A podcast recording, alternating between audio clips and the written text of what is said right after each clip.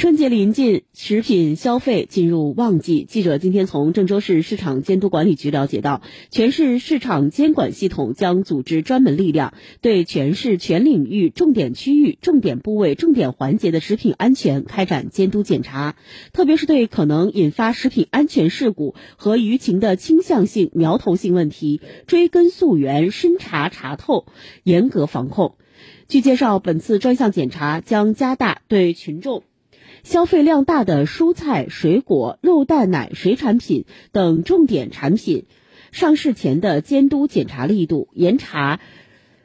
查处生产、销售和禁止使用农兽药违规行为。加大对食品生产、经营、消费各环节的监管力度，重点检查食品生产销售单位、餐饮服务单位食品安全主体责任落实情况，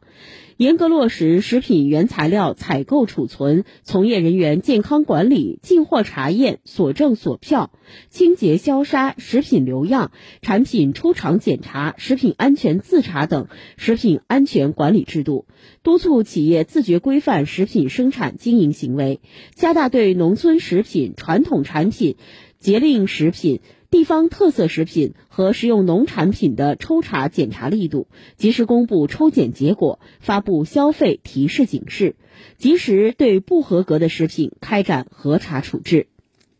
对通过监管执法、抽查检测和群众投诉举报等发现的问题，执法人员将坚持零容忍的态度，依法查处到位。